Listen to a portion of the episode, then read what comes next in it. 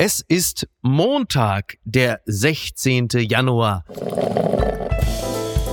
Apokalypse und Filterkaffee. Die frisch gebrühten Schlagzeilen des Tages. Mit Mickey Beisenherz. Einen wunderschönen Montagmorgen und herzlich willkommen zu Apokalypse und Filterkaffee, das News Omelette. Und auch heute blicken wir ein wenig auf die Schlagzeilen und Meldungen des Tages. Was ist wichtig? Was ist von Gesprächswert? Worüber lohnt es sich zu reden? Und vor ein paar Tagen, da war sie noch bei mir. Jetzt ist sie rund 17.000 Kilometer entfernt und mir doch so nah, inhaltlich und äh, humorseitig. Guten Morgen, Niki Hassania. Guten Morgen, Micky. Guten Morgen, Niki. Ja, und so viel kälter ist es in Deutschland aber gar nicht als in Australien. Wieso? Ich war doch überrascht, als ich gelandet bin in Frankfurt und Ja. die Sonne schien und es war irgendwie doch ganz nett und ich hatte erwartet, dass mich wirklich der eiskalte Winter plötzlich trifft. Aber der das- Übergang war doch ganz okay. Danke, Klimawandel. Das ist der Vorteil, wenn der Wirtschaftsminister auch gleichzeitig der Klimaminister ist und er sagt, pass auf, also um das, dass die Gasmangellage nicht eintritt, muss es warm bleiben. Und da hat er gesagt, weißt du was, zack, komm, das machen wir in diesem Winter, machen wir es noch. Ich kann was regeln. Das ist kein, kein Problem, da drehe ich da ein bisschen hoch. Das ist sehr schön. Hier in Australien übrigens äh, beginnen heute die Australian Open und die Älteren werden sich erinnern, vor einem Jahr hatte ein gewisser Novak Djokovic Probleme, in das Land einzureisen, als er nicht geimpft war. Das ist jetzt überhaupt nicht mehr der Fall. Jetzt heißt es sogar, ah, wenn du äh, Corona-positiv bist, aber es geht dir gut, kannst du mitspielen, überhaupt gar kein Thema. Äh, so ändern sich die Zeiten. Stattdessen sitzt jetzt ein anderer irgendwo und kann nicht einreisen. Äh, Martin Semmelrogges Einreisestatus ist immer noch ungeklärt. Ich wollte mich ficken, scheiße. Wir alle warten ja total darauf, dass er endlich ins Dschungelcamp kann, aber äh, noch ist keine Entscheidung gefallen und irgendwann muss er ja mal, sonst verpasst er ja die Hälfte der Zeit, ne, sag ich mal. Nachdem ich diese aggressive Werbekampagne vom äh, Ja. Tourismusministerium Katars auf RTL und CNN gerade verfolge, Ja. bin ich eigentlich auch irgendwie neidisch auf Semmelrogge, weil ich glaube, in Katar Urlaub machen muss die Wucht sein. Ja. Und zu Djokovic, er wurde einfach deportiert vor einem Jahr und jetzt hat Ja. er die Chance auf den zehnten Titel, glaube ich, mittlerweile. Die Schlagzeile des Tages. Lamprecht-Nachfolge, wer für Kanzler Scholz in Frage kommt und wer nicht. Das äh, bespricht die Frankfurter Rundschau. Naja, es ist, es ist ja so, dass Christine Lambrecht möglicherweise heute schon offiziell dann zurücktritt oder zurückgetreten wird. Und äh, es wird natürlich jetzt darüber spekuliert, wer ihre Nachfolgerin wird oder ihr Nachfolger. Da gibt es ja so diverse Kandidaten, zum Beispiel äh, Lars Klingbeil oder der frühere verteidigungspolitische Sprecher Fritz Felgentreu. Lars Klingbeil ist in gewisser Hinsicht ja irgendwie auch eine, eine logische Lösung, denn äh, sein Vater war Soldat, er selber war im Verteidigungsausschuss, ist also auch sehr gut im Stoff. Er hat allerdings ein Problem, genauso wie Fritz Felgentreu. Beide sind keine Frau. Und äh, weil Olaf Scholz sein Kabinett ja paritätisch besetzen möchte und mit Lambrecht ja nun mal eine Frau zurückgetreten ist, muss jetzt also auch, zumindest gemäß dieser Direktive, eine Frau folgen. Und jetzt gibt es natürlich ganz viele Leute, die sagen, ja, Moment mal, hier zählt aber doch Kompetenz und nicht äh, das Geschlecht. So, und wer soll es dann machen? Ne? Niki? Jetzt aber meine Frage. Ja. Warum formulierst du es denn jetzt schon so, als sei sie zurückgetreten? Bis jetzt ist sie noch nicht zurückgetreten. Ja. Die Presse munkelt nur, alle munkeln nur. Ja. Und ähm, bei Berlin direkt sagte Lars Klingbeil auch noch einmal, Ja. er würde über keinen Nachfolger oder Nachfolgerin sprechen, weil sie ist eben noch nicht zurückgetreten. Und ich weiß nur vom Timing her, also am Freitag treffen sich ja wieder alle Verteidigungsminister in Rammstein. Mhm. Rammstein-Format, und äh, ne? ich glaube, man sagt dir, ja, wir wissen, du willst zurücktreten. Wir wollen auch, dass du zurücktrittst, aber zieh das jetzt am Freitag noch bitte durch für die Familie. Lächel freundlich, mach da mit und äh, danach kannst du gehen. Naja, aber bei so einem strategisch wichtigen äh, Termin, der ja auch richtungsweisend ist, ich glaube, da möchte man eher antreten mit der Person, die es dann tatsächlich auch macht. Also es ist ja auch so, Olaf Scholz äh, hatte ja jetzt irgendwie am Wochenende einen Termin, da haben sie wieder irgendein LNG-Terminal eingeweiht, dann stand er da mit Manuela Schwesig, lächelt übrigens auch interessant, ne? wie sich dann auch so die Sympathien wieder verändern. Manuela Schwesig war vor ein paar Wochen äh, oder Monaten komplett weg, jetzt lächelt man wieder nebeneinander, sagt hier, guck mal, unsere top, ne, fantastisch. Und zu Lambrecht, also auch auf die Frage hin, äh, kein Ton. Das ist so ein bisschen wie in der Bundesliga, wenn man sagt, so irgendwie wird der Trainer am nächsten Wochenende noch auf der Bank sitzen. Ja, da müssen wir jetzt mal die Ergebnisse uns genau anschauen und dann besprechen wir das. Also ein Bekenntnis zu ihr sieht anders aus und es werden ja auch noch andere Namen gehandelt, unter anderem Marie-Agnes Strack-Zimmermann. Das ist aber nicht so wahnsinnig realistisch, denn äh, dann wäre ja eine FDP-Frau Verteidigungsministerin und dann müsste die FDP ja ein anderes Ressort abgeben. Stell dir das ist ja wohl nicht sehr realistisch. Stell, stell dir aber mal vor, Buschmann oder Wissing würden so einen Anruf kriegen. Ja, genau. Ja. Sorry, du musst jetzt zurücktreten, damit Agnes Streck-Zimmermann Verteidigungsministerin wird.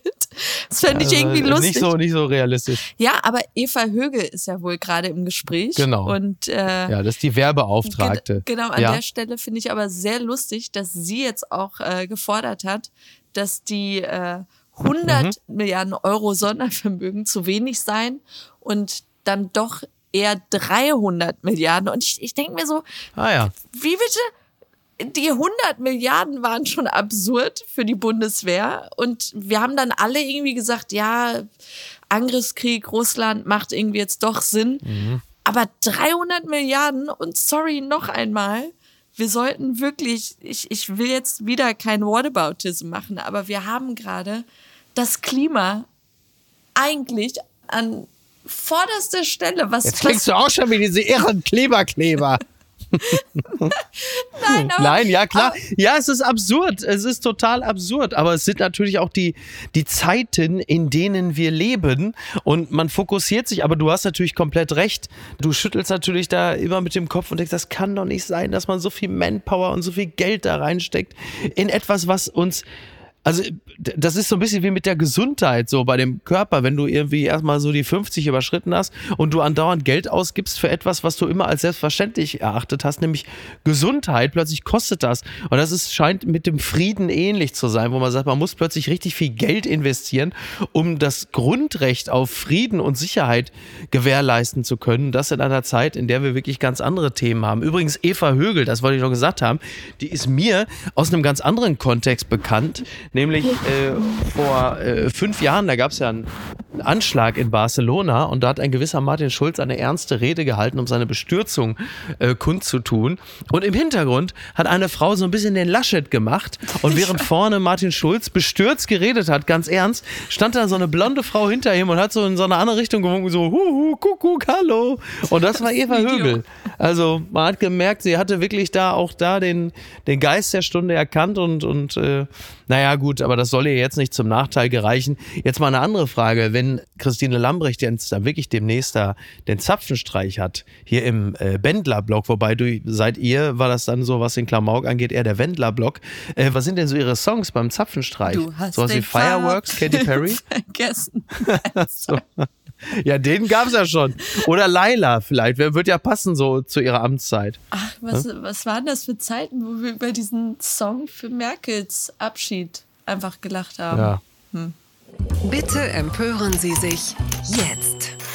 Räumung Lützerath, gegenseitige Gewaltvorwürfe, das berichtet die Tagesschau. Aktivisten berichten von Schlägen auf den Kopf und lebensgefährlich Verletzten. Die Polizei weiß nach eigenen Angaben nichts davon. Beide Seiten werfen sich gegenseitig Gewalt vor. Laut Polizei ist die Räumung von Lützerath inzwischen beendet. Ja, das sind natürlich Bilder, die haben wir jetzt am, am Wochenende in den letzten Tagen gesehen. Äh, Das war schon äh, speziell. Und auch der Ton, wie teilweise über Lützerath gesprochen wurde, irgendwie Schlachtfeld, Frontlinien. Ich hatte wirklich das Gefühl, das dauert jetzt noch zwei Tage und sie ziehen plötzlich Saddam Hussein irgendwo aus dem Erdloch. Also, das war schon spektakulär. Da ist auch bei einigen ganz schön der Ton verrutscht. Also, eingedenk äh, dessen, äh, was wir in der Ukraine sehen, weiß ich nicht, ob man da nicht manchmal auch so ein bisschen äh, den Tonfall wieder anpassen möchte an das, was da faktisch passiert.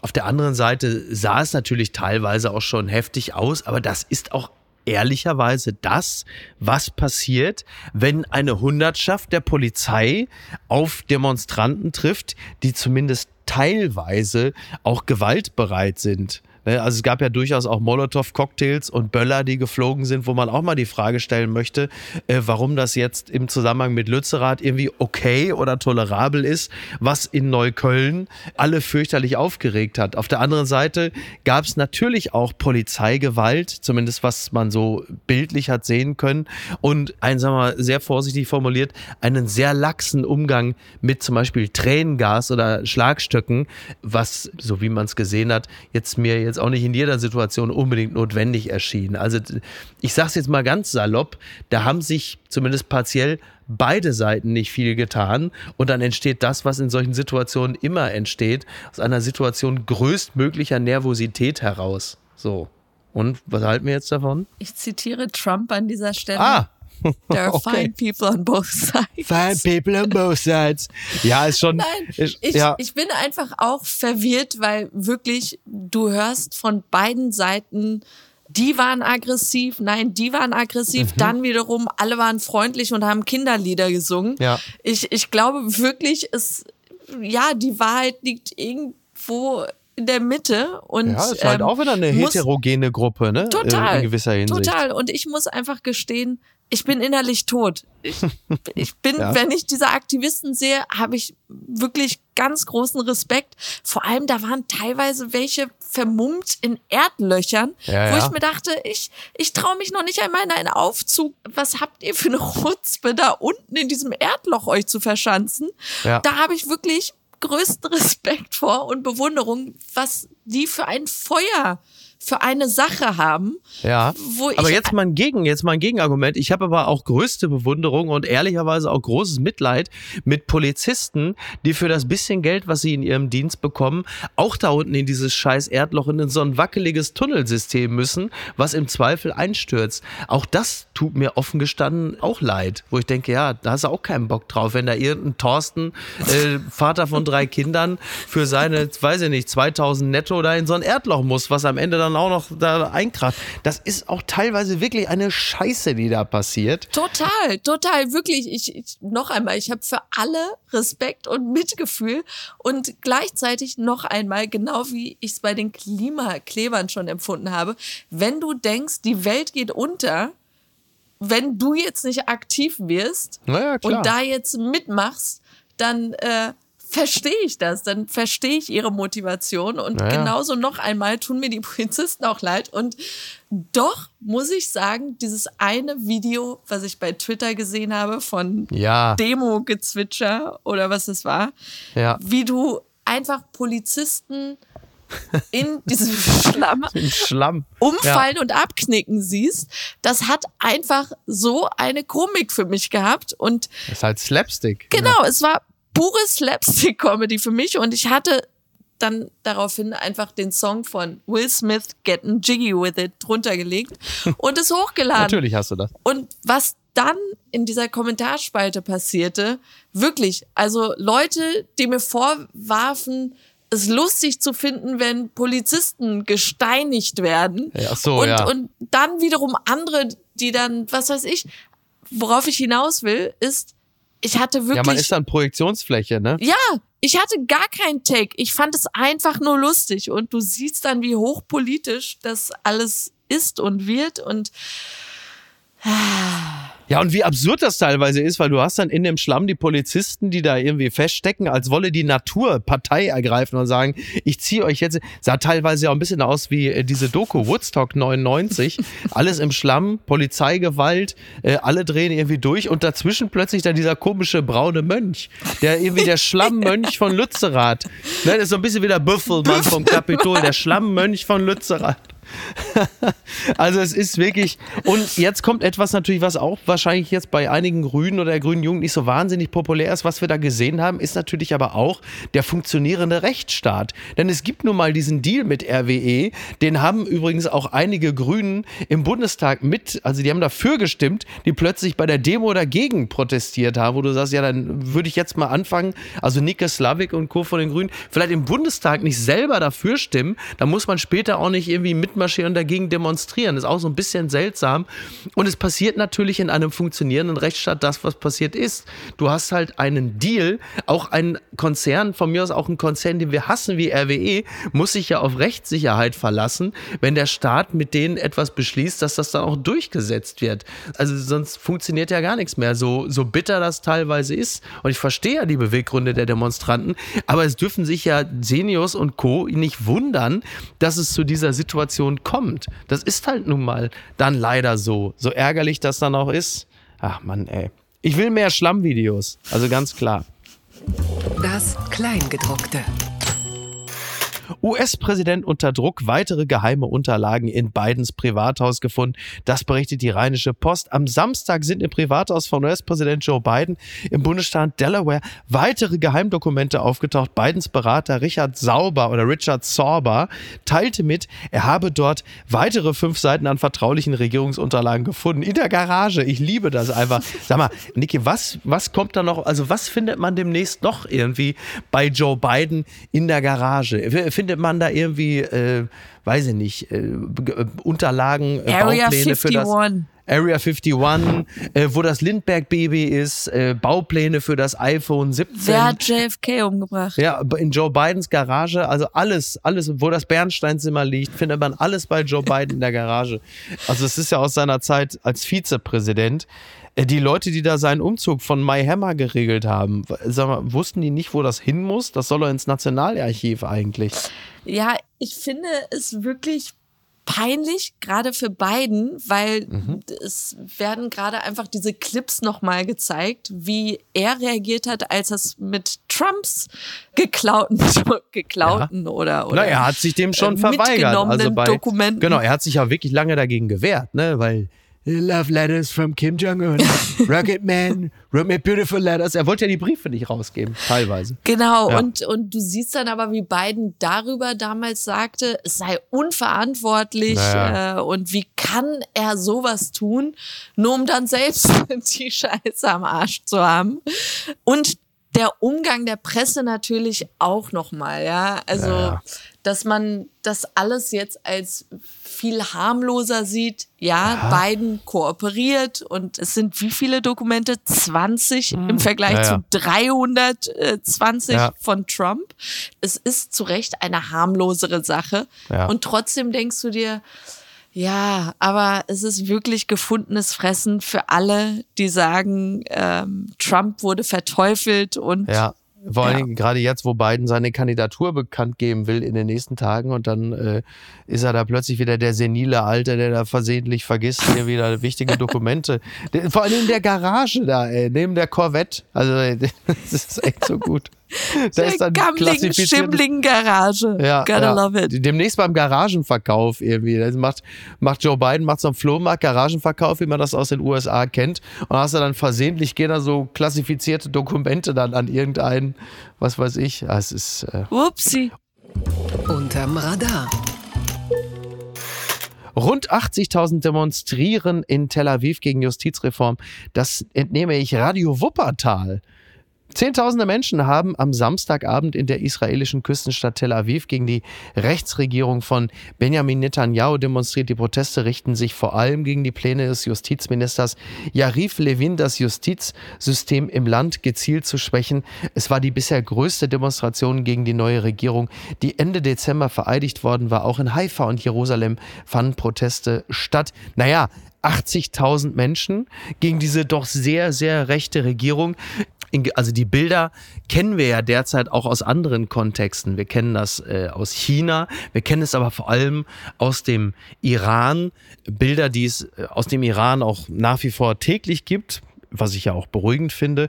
Was ich irgendwie für eine interessante Wolte der Geschichte halte, wenn auch in anderen Kontexten, ist, dass sowohl in Israel als auch im Iran gerade Menschen auf die Straße gehen zu Zehntausenden, um äh, sich für Demokratie und Rechtsstaat einzusetzen. Und das gerade bei diesen beiden Ländern, die ja eine sehr spezielle Geschichte miteinander haben. Das fand ich irgendwie interessant. Ich weiß nicht, wie du es wahrnimmst.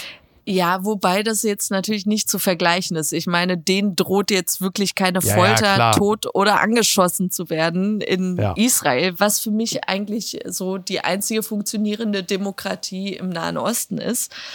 Aber ähm, ich fand die Schilder interessant auf dieser Demo, wo dann äh, stand, Iran is here. Ja, weil, weil man Angst hat, dass, dass die Grundrechte einfach Ja. einem genommen werden.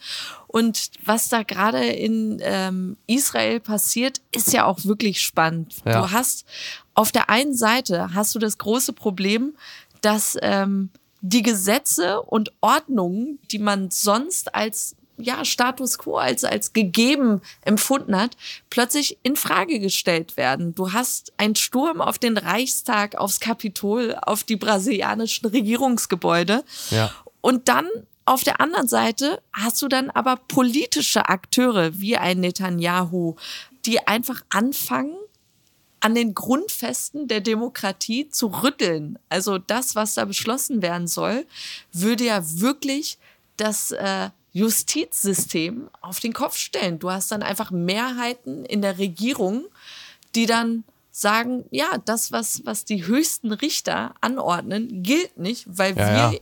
die Mehrheit im Parlament jetzt dagegen entscheiden.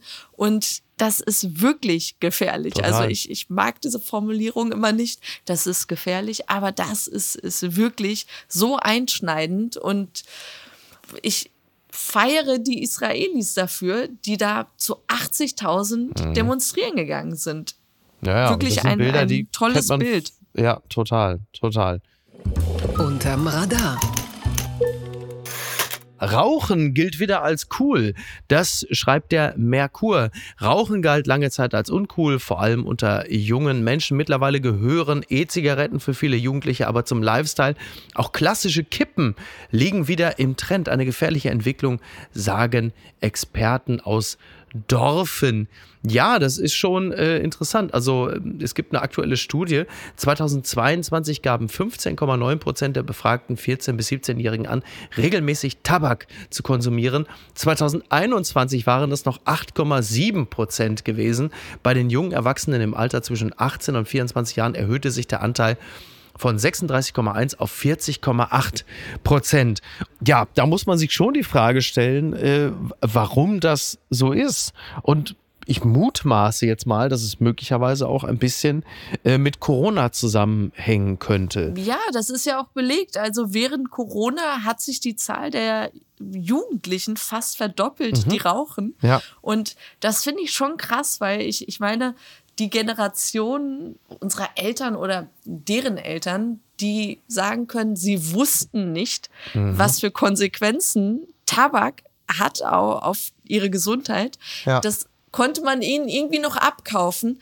Aber wir können das ja heute wirklich nicht mehr behaupten. Und Ja. wer äh, zuletzt bei Gunther van Hagens Körperwelten Ja. war und die Raucherlunge sehen durfte. Oder Doppelpass mit Mario Basler guckt. Ich will gerade rauchen.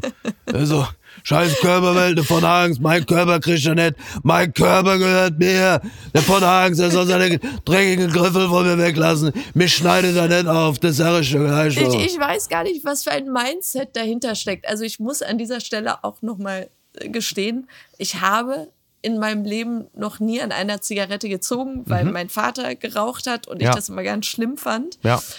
Ich, ich weiß nicht, was äh, jemanden dazu bewegt, jemals damit, damit anzufangen. Ob es wirklich mit diesem cool Look zu tun hat, des Marlboro-Manns, oder ob es mit einer Stressbewältigung oder dann doch heute mit einem, äh, das Leben ist so ungewiss. Wer Mhm. weiß, was morgen ist? Fuck it, ich rauche. Ich, Ja. ich weiß nicht, was dahinter steckt. Ja, ich weiß auch nicht. Also erstmal klar, Rauchen kann teilweise äh, einfach wirklich cool aussehen. Guck dir Steve McQueen an, der sehe mit einer E-Zigarette äh, bedeutend weniger lässig aus.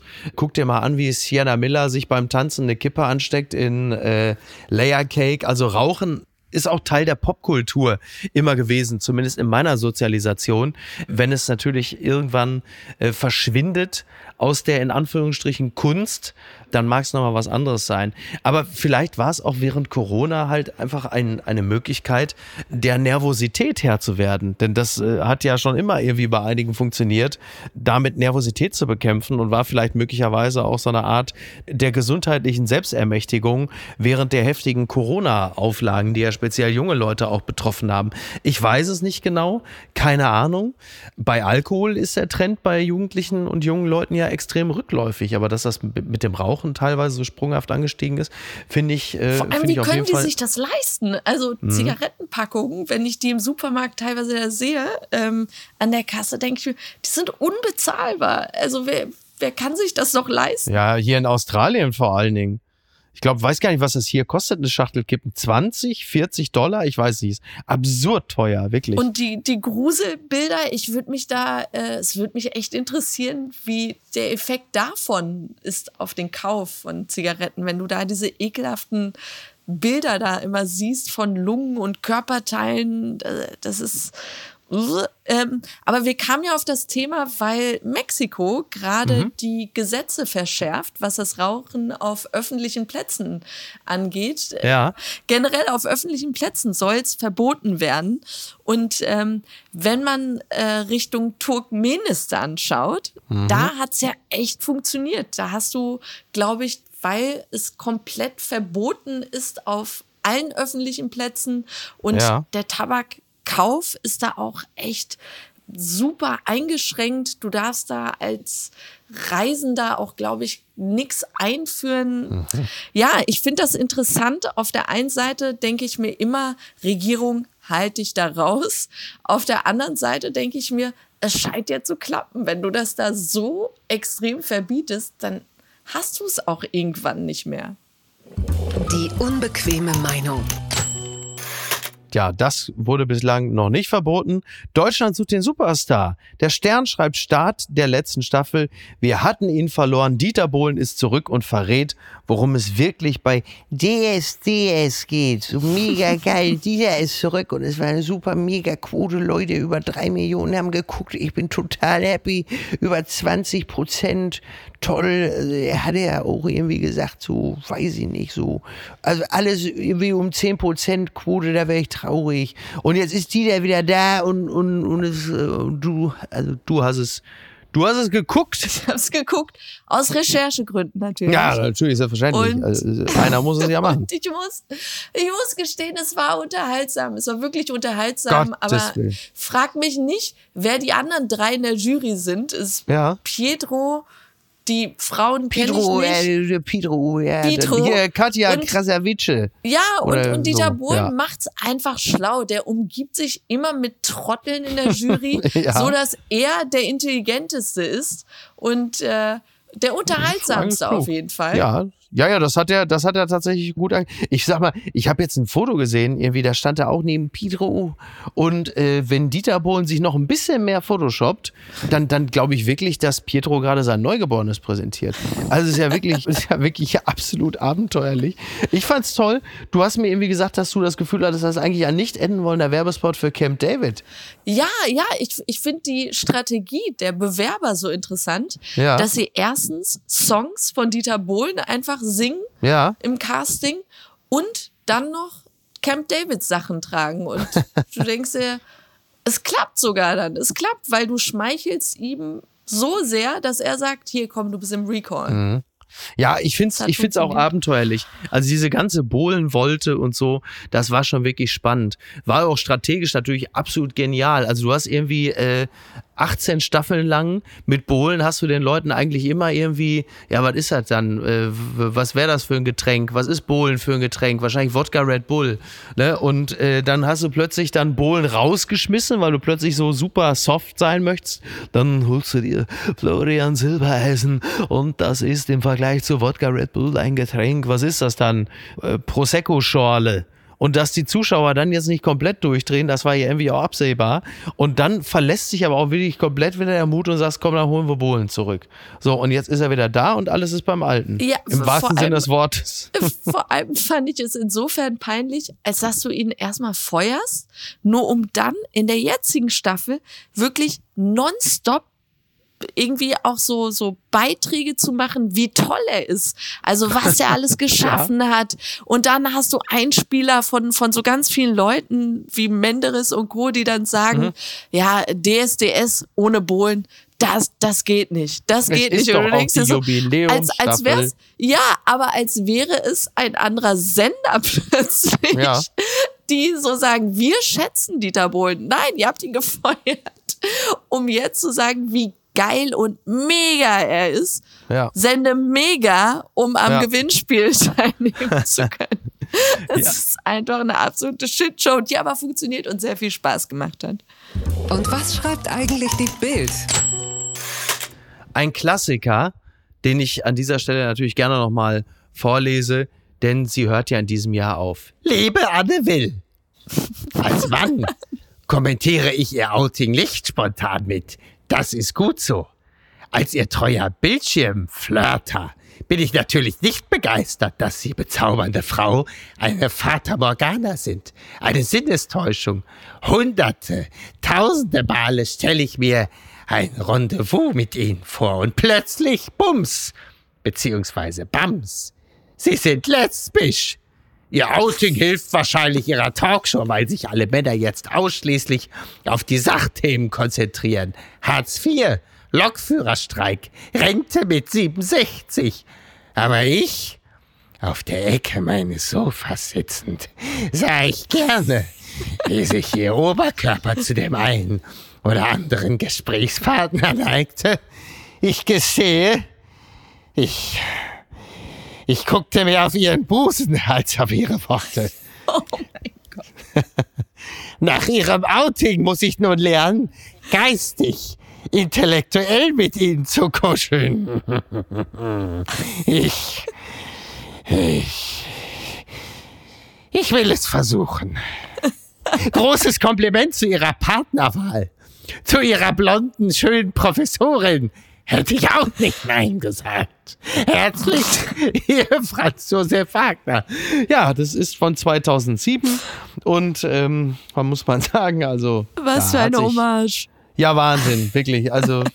Äh, ja, es ist, äh, also ich glaube, heute wäre es schwieriger. 2017, für das gell? so veröffentlicht. 2007. 2007, ja. Sieben? Mhm.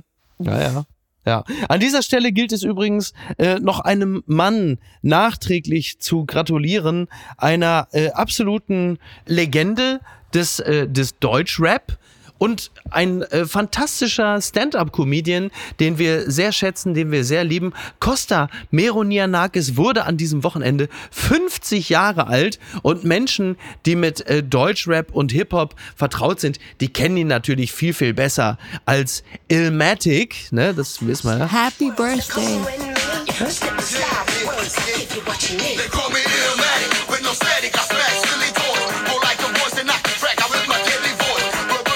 Ja, doch. Die Stimme kennen wir noch.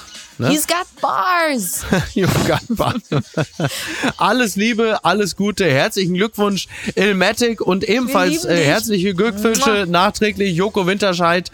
Also, wir senden liebe Grüße raus, wünschen äh, einen schönen Start in die Woche und äh, Jetzt kommt mal hier aus euren Erdlöchern raus, ne? Also bis denn. Ciao. Tschüss. Bleibt gesund. Tschüss. Apokalypse und Filtercafé ist eine Studio Bummens Produktion mit freundlicher Unterstützung der Florida Entertainment. Redaktion Niki Hassania. Executive Producer Tobias Baukhage. Produktion Hannah Marahiel. Ton und Schnitt Niki Fränking. Neue Episoden gibt es immer montags, mittwochs, freitags und samstags. Überall, wo es Podcasts gibt. Stimme der Vernunft und unerreicht gute Sprecherin der Rubriken Bettina Rust.